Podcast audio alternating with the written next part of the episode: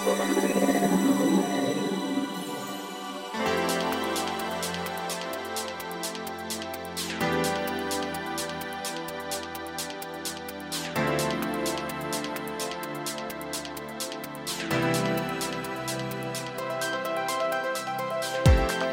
んにちはゆきです。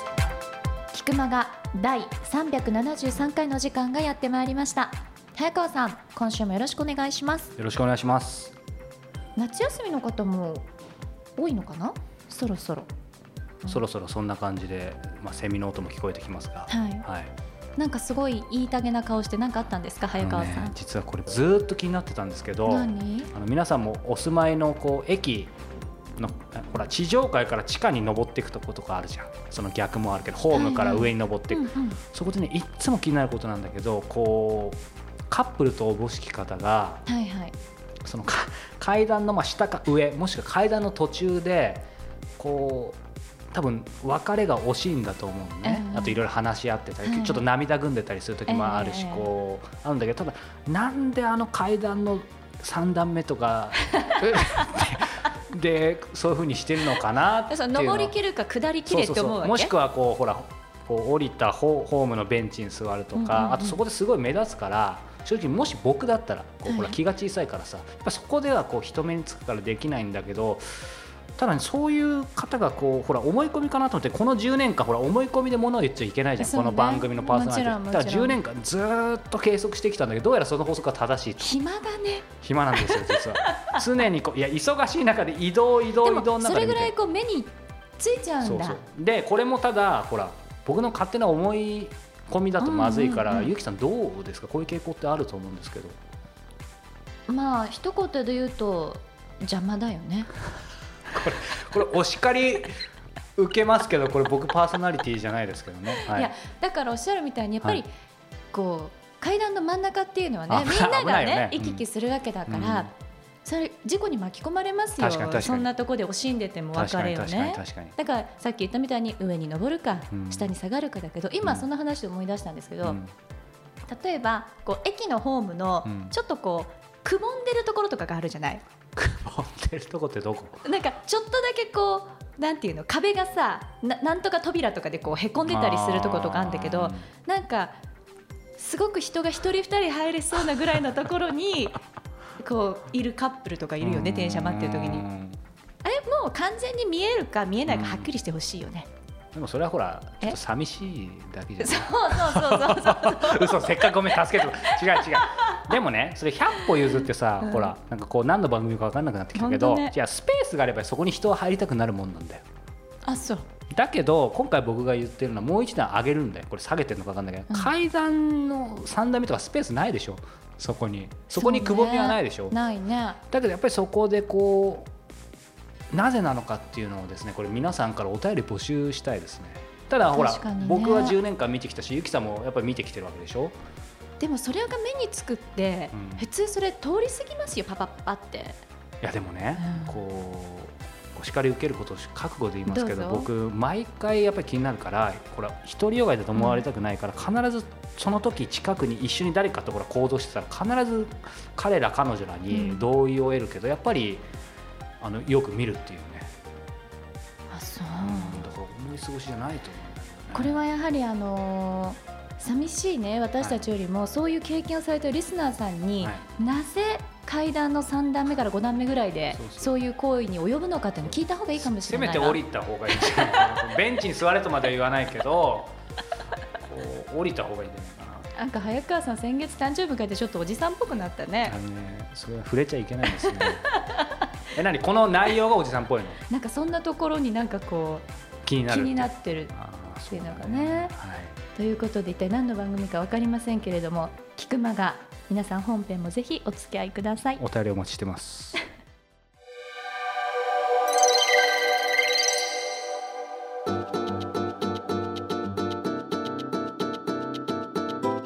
続いては今月の菊間がインタビューです8月はパーソナルスタイリストであり早川さんの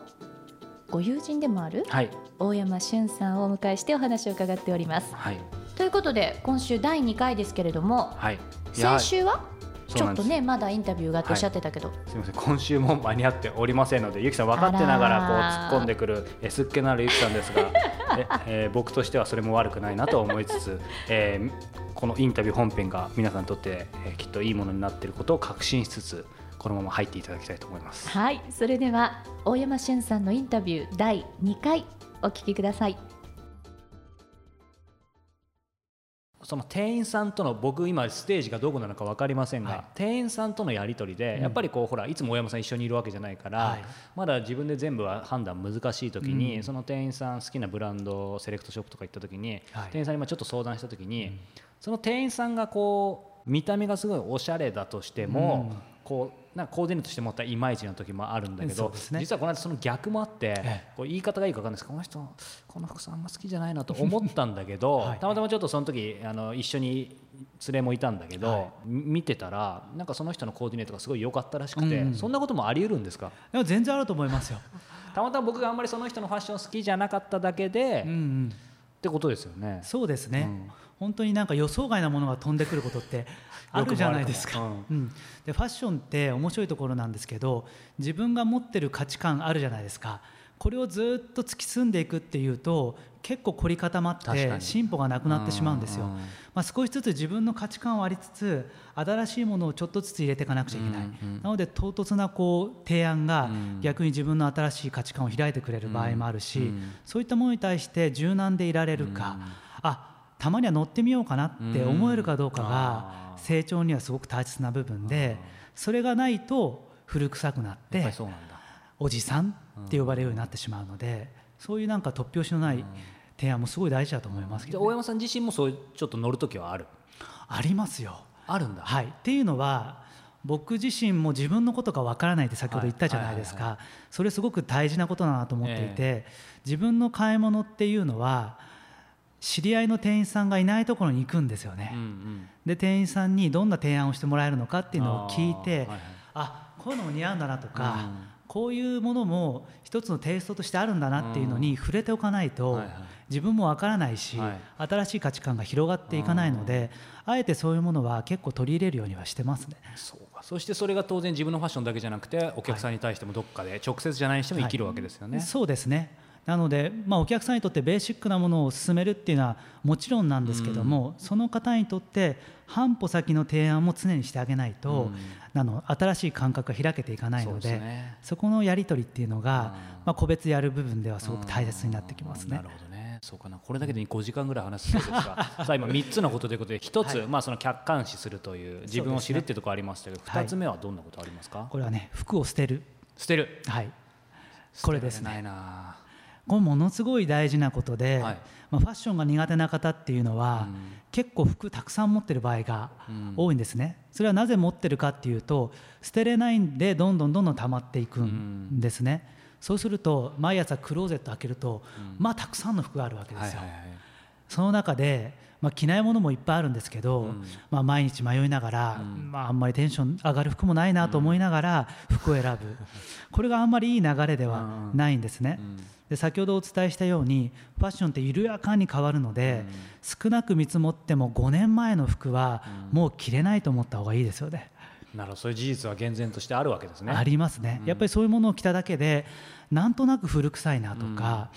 うん、なんとなく違和感を感じるっていうのは出てくるので、まあ、5年前の服は少なく見積もっても捨てた方がいいと思うし、まあ、3年ぐらい前の服もだんだんだんだん、まあ、服としてまだ着れるのは着れますけど、くたっとしてきてたりだとか、色のちょっと汗が出てきたりするので、そういうものは着ない方がいいなと思うので、まずは服を買うことが大切なんじゃないんなるほどね。ですよ。その前か。前です。手持ちの服はどんなものがあって、どれぐらいのものが自分にとって着れるのかっていうのをちゃんと確認してどんどん捨てていく、そして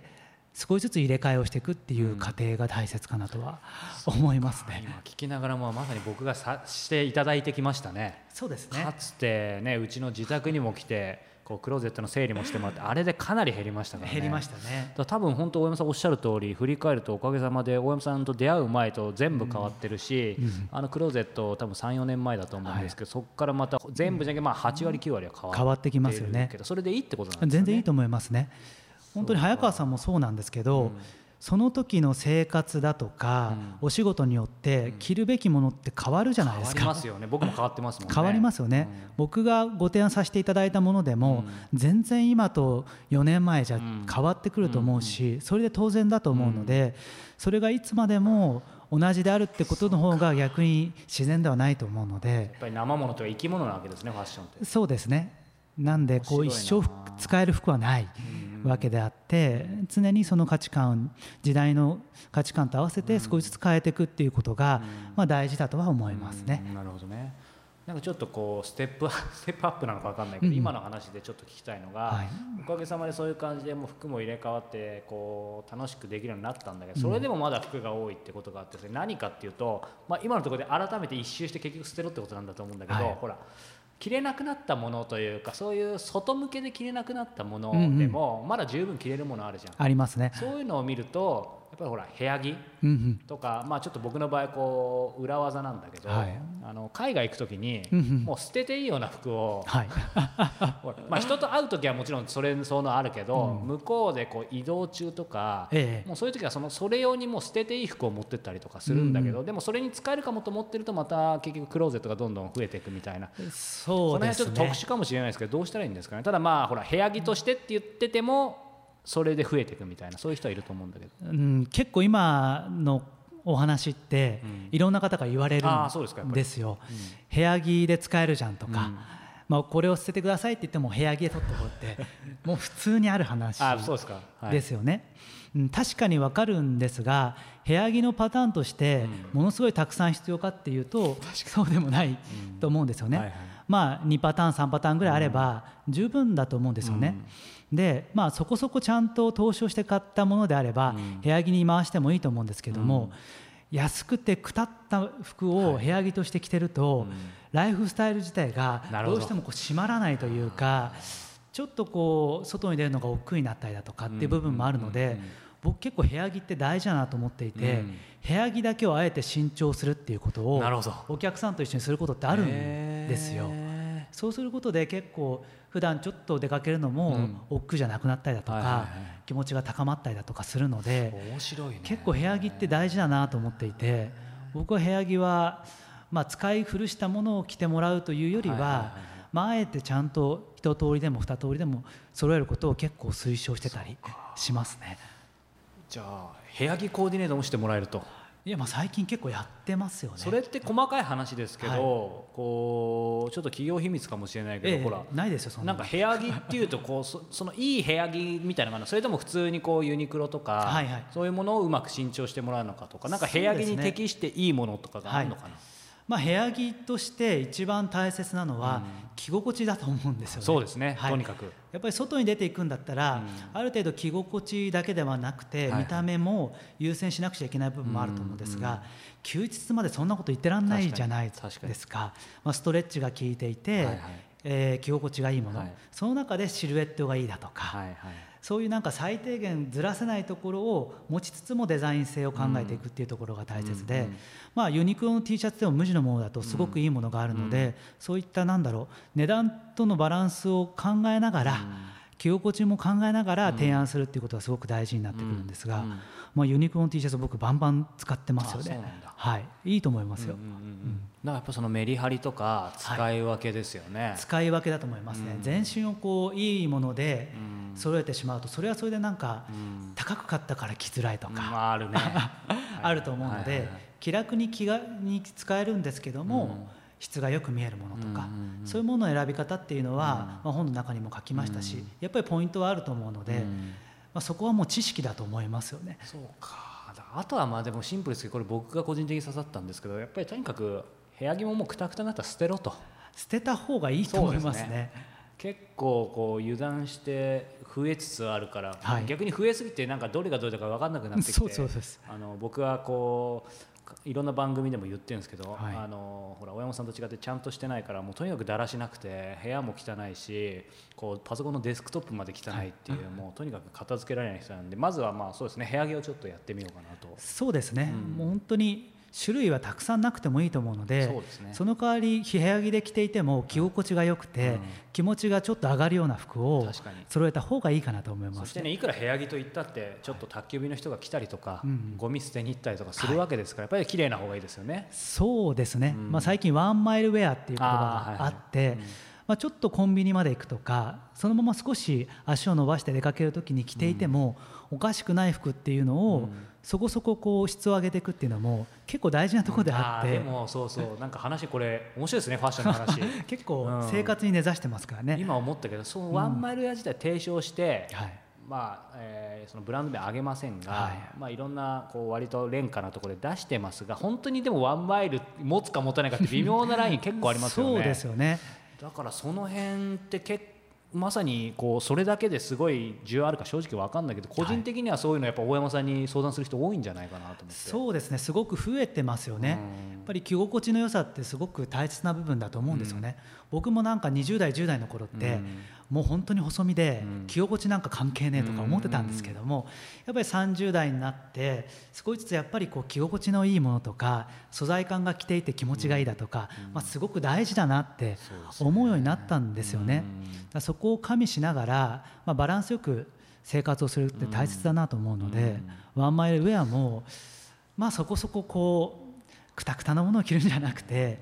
まあ素敵なものというか着ていて気持ちのいいものは着てもらいたいなと思いますね。なんかこう上級サービスにはなんないかもしれないけど なんか大山さんにこうコーディネートお願いした時にオプションでそれ持ってほしいですね。うん、全然ありだと思いますよね。なんかやっぱりこうそこにそんなにお金はかけないにしてもまあユニクロでもいいし他のものでもいいんだけど、やっぱりその時にこう楽ではい、でもまああのほらそういう時に限って人と会うじゃんワンマイルでそうなんですよね。だからその時にまあね恥ずかしくないような最低限の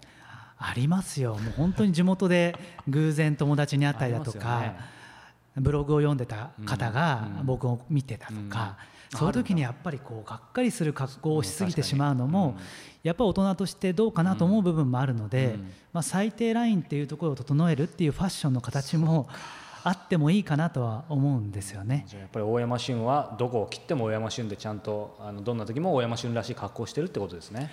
うん僕は正直あまり格好つけすぎるのは好きじゃないんですよね。かっこいいじゃないですかそれがまた。なんかこうバリバリに着飾って休日を歩いてるっていうのもそれまたあんまりかっこいい気がしないので、まあ、リラックスをしているんだけどもそれなりに見えるっていうところにはある程度こだわりは持っていたいなとはでもなんか僕も大山さんの本当の家の普段着知らないけど、でも多分もちろん違うんだろうけどその全体で持ってる空気感とか、はい。その力入りすぎない感は今もそうだし、はい。ずっと基本的に一緒なんですかねやっぱり。そうですね。ある程度の軸はね。ありますよね。うん。そこもなんかあのめちゃくちゃでいいかっていうと、うん。基本的ななんだろうなスキルみたいなのはあるので、うん。まあ、ある程度そういったこうセンスっていう、目に見えないものに頼るんじゃなくて、うん。知識として持っておくといいことってあるかなとは思いますよね。うん。なるほどね、まあ、今ふと思い出しましたけどやっぱりこうねワンマイルの距離に、ね、僕大好きな尊敬するサッカーのキングカズ、はい。カズ選手はね、まあ、本人も言ってました。今はどうか分からないですけど ええ。スーツでね行くって言ってましたからね、まあそうですよね。まあ、スターはね許されるけど、うん。まあ本当にそれだけ見られてる方が多いんでしょうね。まあ、彼にとっては逆にそっちの方があのき実は気が着心地いいのかもねかもしれないですよね。うん。うんということで2つ聞きましたが最後3つ目はどんなことがありますか、まあ少しずつ会話の中にも入ってるかなと思うんですが、まあ知識を身につけるということですね。そうかこの本の帯にもありますけどそこは結構意外ですよね、はいそうですね。やっぱりなんだかんだセンスだろうって思っちゃいますよね、うんうんそうなんですよね。もう結構話は遡るんですけど、うん。僕が小学生の頃とか中学生の頃って、まあ、友達がいっぱいいる中で、はい。やっぱりずば抜けてセンスのいい人って結構いたりするんですよね。うんうんなんかふ普通に買い物に行ってもふとした瞬間に選ぶ服があかっこいいなって、特に学生の時ね、はい、もう一人二人だけね。んですよね。そういうのってやっぱりセンスだと思うんですよね、うん。持って生まれたやはい。っぱ感性が高いなと思う人っていると思うんですよ、その頃からファッション勉強する人ってあんまりうん。いないと思うので、仕方もわかんないしね。仕方がわかんないので、僕はそういうのを見ながら、うん。畜生と思ってる方だったんですよね、うんうんうん。あの服選びすごいなとか、うん。それを陰で真似したいだとか、うん。自分にはセンスがないことは十分分かっていたので、そういった意味でのなんか飛び抜けたものはないの分かっていたので、僕はもうどどちらかというと努力派ですよね、うんうん。まあ、雑誌を読んでみたりだとか、あとは地元の古着屋さんの怖い店長に、うん。まあ、話を聞いてみて どう着ればいいんですかっていうのを聞きながら、まあ、少しずつそういったセンスだとか、着方っていうのを構築していったタイプなんですね。で久々にそういった昔センスが良かった友達と、まあ、何十年かぶりに再会する機会とかあるんですよね。はい、じゃあその彼らがどういう格好をしてたかっていうと、割と普通になってるんですよね。もともとセンスが良くても、まあ、先ほども言ったようにファッションって徐々に変わり続けるので、そういったものを追い続けないと、やっぱりそのセンスが古臭くなってしまったりだとか、いつの間にか普通になってしまったりするもんなんですね。僕なんかまあ仕事っていうのもありますし、純粋に好きだし、ファッションがそんなにセンスがいいとは思っていないので常にこう見続けていた。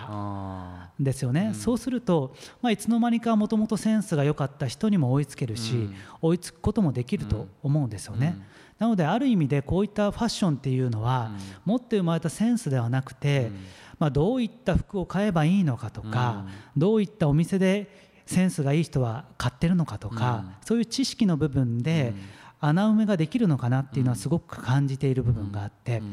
でそのセンスを学ぶ部分の本って今までなかったんですけど、ね、僕の本もそうなんですけど、いろいろ最近この本がブームになっていって、ファッション指南本っていうジャンルができつつあるんですよね。なので僕以外のスタイリストの方ですとか、そういった方々が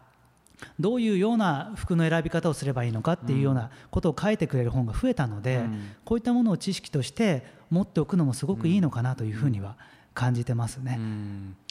でも本当そうですね。この本読ませていただいてそうですし僕も、ね、本人ご本人大山さんからこういろいろ学ばせてもらってですけどやっぱり今言ってたようにそのセンスがいい人とにかく高校生の時とかいて、はいなんかもう羨ましいなって、そもそもお金もないから真似もできないんだけどみたいなのあって、でその後いろいろ試してみるんだけど、これやっぱ全然だめで。で僕なんかそれでもうやめちゃったんですよね、うん、20それこそだから大山さん出会うまで、はい、だけどずっとどっかでなんか楽しそうだなと思ってて、うん、でもおかげさまでこう今僕もどのくらいか分かんないけどやっぱり楽しいですよね、うん、楽しめるようになりますよね。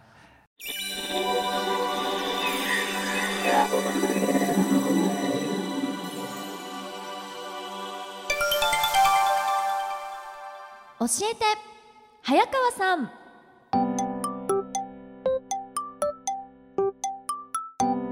ちゃちゃちゃちゃちゃん。そうこの間ね もう念のため聞いたらやっぱりその BGM で合ってた。合ってですよね、はい、さあということで今月も教えて早川さんたくさんお便りいただいております。はい。そんな中から今週はですねポッドキャストネームピーちゃんさんからこんなご質問いただいております、はい、早川さんゆきさんいつも楽しく拝聴していますフランスに住んでいますがいつも2人の声に癒されています。家事をしながら聞いていることが多いかもしれません。今日は早川さんに質問があります。海外で生活している日本人にたくさんお会いになっていると思いますがその方々は皆さんどんな形で海外に行っていることが多いでしょうか、う偶然が重なったタイプ。例えば好きだった人がそこに住んでいたからそこに必然的に住もうとするあるいは目的を持ってここと選んで逆算しながら計算していたタイプ。それぞれの方のヒストリーがあると思いますがどちらの方が多いのかなとふと思ってたくさんお会いになっている早川さんに聞きたくなりました。ちなみに私はこのピーちゃんさんですね、はい、この方は完全に直感で場所を選んでいます。すごいですね。ねそこに何があるかわからない。どんな生活が待っているかわからないという状態でしたが30代はここに住むと決めてしまいました。そこに根拠なく決めてからは自分なりに逆算して計画を立てましたが全く計画通りにはなりませんでした。叶ったこともあるし叶わなかったこともありますが全て今の自分の糧になっていると思っています。いろいろな国でたくさんの方にお会いしている早川さんが海外に行くきっかけを個人個人ではなく全体として眺めた時どんな傾向があると感じるのかぜひそのあたりをお聞きできれば嬉しいです。また番組を楽しみにしています。すごいですね。フランスからいただいたんですね。ねありがとうございます。そうかじゃあこの僕がこれ聞いてて気になったんです。じゃあこの方は直感でフランスに住んでるんですね。ということですよね今おっしゃってたから。すごいな。個人的にはまたちょっと詳しくお話伺いたいですけど。さあいただいた質問ですけど、はい、まあ個人ではなく全体として見てねどんな傾向があるかっていうことですけども、実はねこう僕今までインタビューした、まあ、コスモポリタンの方、はい、数十人えー、と一つ一つ数えました。本当？でカテゴリーはですね今の、えー、このピーちゃんさんが言ったものとほぼ一緒ですけども、はい、場所ありきで言ったか、うん、人ありき、まあ、これは好きだった人も含めてですよね、はい、人ありきなのかやりたいことありきなのかというふうに大別した時に驚くべき、はい、驚くべきことにですね、うん、3つ本当に一緒でした。へーほぼ全部同じその割合が。だから 3, 3割3割3割というか。面白い。だから本当に人それぞれなんだなというふうに思っていて、だからなんて言うんだろうなその傾向と言っていいのか分かんないけどただ逆に言うと3パターンとも数は同じぐらいっていうことが今今言ってできる、うん、あとはうんこのピーちゃんさんが言う通りそうは言ってもその行ってから例えば場所ありき人ありきやりたいことありきで言ってるけど行ってからはそれ通りに行ってるわけじゃない。そうね。まあ、まさにコスモポリタンの定義でも想定外のこと起きるって話してるけど、はい、だからそれはね逆にそういう想定外になってるっていうのもまた一つの傾向だよね。それ通りにど真ん中で行ったっていう人はいないことはないけどやっぱり少ないよね。だ例えば、まあ、僕が常々言っててこの間もロンドン行った時もまたお会いしてきて、まあ、すごくインスパイアされたんだけど、えー、ロンドンの、えー、内海直人さんか、はい、あのアクセサリーのジュエリーを作っている。彼は、えー、インタビュー内でも以前紹介したかもしれないけど靴職人を目指して、えー、イギリス行ったんだよね。そうでしたね、うん、で、学校も行ってたんだけどそのためのこう生活とかのまあ日銭だよね。稼ぐために、えー、作り始めたアクセサリー、うん、ジュエリーがそこが本職になって、そこからこうパートナーも向こうの方をもらって今は、えー、島にロンドン離れ島に住んでいますけどもそうなんですよ。この間ちょっと行く約束してたんですけどなかなか時間なくて結局行けなかったんだけどだから何がどうなるか分かんないよね本、ね、本当に。でまあ片やこうやっぱりさっき人ありきだったけど、うん、大好きな人を追いかけて、えー、行ってえー、そこで人ありきで行ったけどそこで見つけた今本当にやりたいことで、ずっとそっちで暮らしてる。で結果的に、えーまあ、これインタビューコスモポリタン全部聞いてる方は分かると思いますけどもその結婚したけど結果的にはこうまあね、人生いろいろありますからそのパートナーとは別れることになっちゃったと、まあね。うん、なっちゃったんだけどでも逆に本当にやりたいことは見つけててだ人ありきで言ってるから本来さそこだけで考えたらパートナーと別れちゃったらもういる理由ないわけじゃん。確かに。でもちゃんとそこでやりたいことを見つけてるからずっとそこで暮らし続けてるっていう人。だ本当に様々でまあただ想定外のことも、えー、全部傾向としてあるかなと。あとは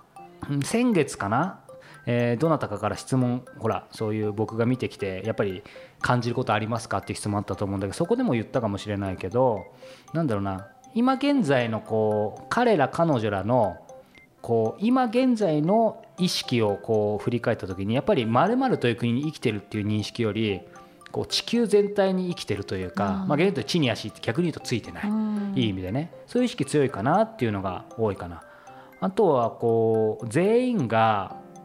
うん、少なくとも僕があった全員ほぼ全員はいい意味でこう古き良き日本人っていう感じ。だからまあ礼儀正しいって言っちゃうと一言だけどさすごいあったかいよね。でやっぱりこうそんなんでこんなによくしてくれるんだってその人たちの人柄もあると思うんだけどやっぱりある時聞いたんだけどやっぱり自分たちがこう行った時にたくさんいろんな人に助けてもらってきたからやっぱり、まあ、恩返しというかそういうものがやっぱ染みついてるみたいでその辺ってどどうだってゆきちゃんもほらいろんな人接してるかもしれないけど。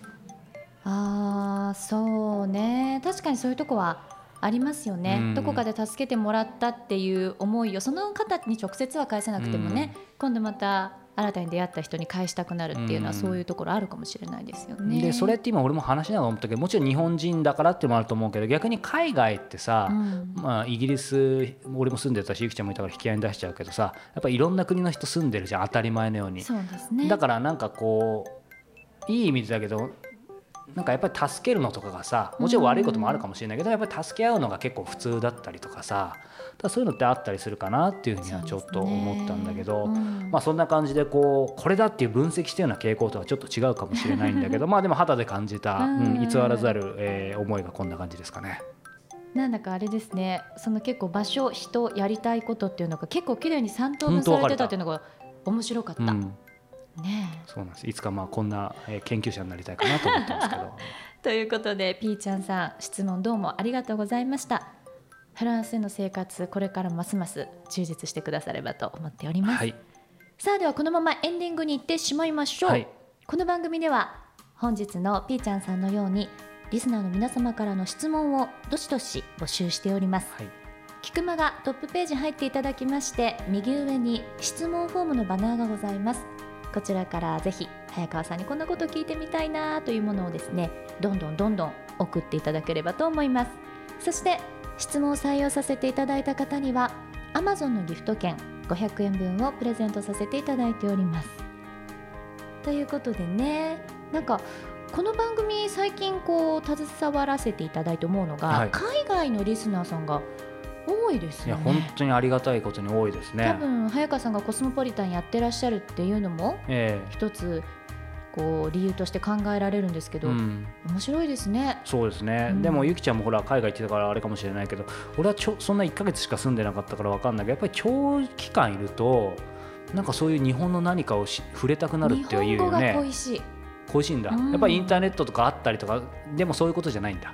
私が言ってた時まだネットがそこまでさあれだったから今だったらきっとこういうポッドキャストとか、まあ、インターネットとかでね、もっとこう YouTube でも何でもありますけど、日本語に触れられる機会がたくさんあるのかなって思う、うん、いや本当にありがたいですね。ね本当に。ということでこんな感じでエンディング終わりですけれども、はい、早川さんまたやります？言い残したことは？そうですね。言い残したこと えー、先月もお伝えしましたが、うん、あ大事なことを忘れてました。先週もお伝えしたように、はい、先月からですね、えー、作家の石平さんのメールマガジン石平ブックトーク小説家と過ごす日曜日というものを、えー、創刊しました、はい、で僕自身がプロデューサーと、えー、ナビゲーター両方で、えー、入って、えー、います。で彼の、えー、書き下ろしの短編小説だったりエッセイトークそして一緒にやってるんですが8月から動画も配信していますので、うん、こちらも、えー、ぜひぜひ皆さん、えー、チェックしてみていただければと思います、えー、キクタストアのトップページに、えー、バナーがあるのでそちらをチェックしてみてください、えー、キクタスストア .com です。ということで、はい、配信は1か月2回でしたっ2回。毎、えーと、基本は2回とあと映像は適宜配信していきます。第2と第4の金曜日？第2と第4の金曜日に配信します。なのでまあタイトルが小説家と過ごす日曜日ということなので、うん、まあ、日曜日という定義を拡大解釈して週末、うん、週末というと金曜日の仕事が終わってからということで、ねはい、皆さん癒されていただければと思います。ということでこちらもぜひチェックされてみてください、はい、それではまた来週もお耳にかかりましょう。ごきげんよう